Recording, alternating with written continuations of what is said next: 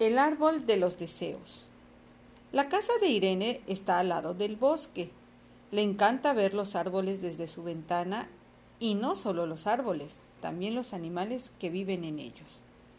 Algunas tardes, Irene sale a pasear con su papá. Mira, las ardillas.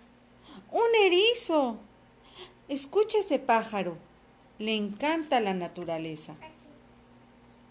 Como Irene es todavía una niña, sus padres no la dejan ir sola al bosque. Si hubiera ido, habría hecho un descubrimiento muy especial. En medio del bosque crece el árbol de los deseos. Este gran árbol cumple los deseos de todos los animales. Me gustaría encontrar un sitio seguro y calientito en el que pasar el invierno, piensa el ratoncito y al instante su deseo se convierte en realidad. Ante él tiene un agujero en un tronco con una camita de hojas. La ardilla se aburre y piensa, ojalá tuviera algo a lo que jugar. Y a un par de pasos descubre un montón de castañas de indias y a las hermanas comadrejas jugando con ellas. ¡Qué divertido! ¡Qué resfriado tengo! A ver si se me pasa este dolor de garganta, se queja el ratoncito. En cuestión de minutos pasa por allí la señora Tejón con sus remedios medicinales. Un día en clase, el profesor Búho anuncia a los animales.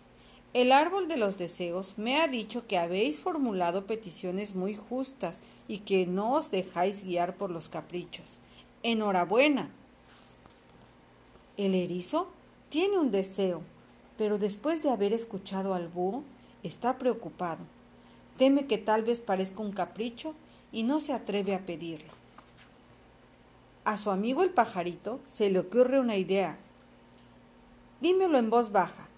Así el árbol te oirá y decidirá si tu deseo merece ser hecho realidad o no. En cuanto acaba de contarlo, aparece un montón de comida de la nada que se ensarta en las púas del erizo frutas, lombrices y castañas. ¿Pero esto qué es? le preguntan todos. Deseaba celebrar un picnic con comida para todos, les contesta. ¡Qué buena idea! Como es un deseo para compartir, el árbol te lo ha concedido, dice el pajarito. Bon appetit.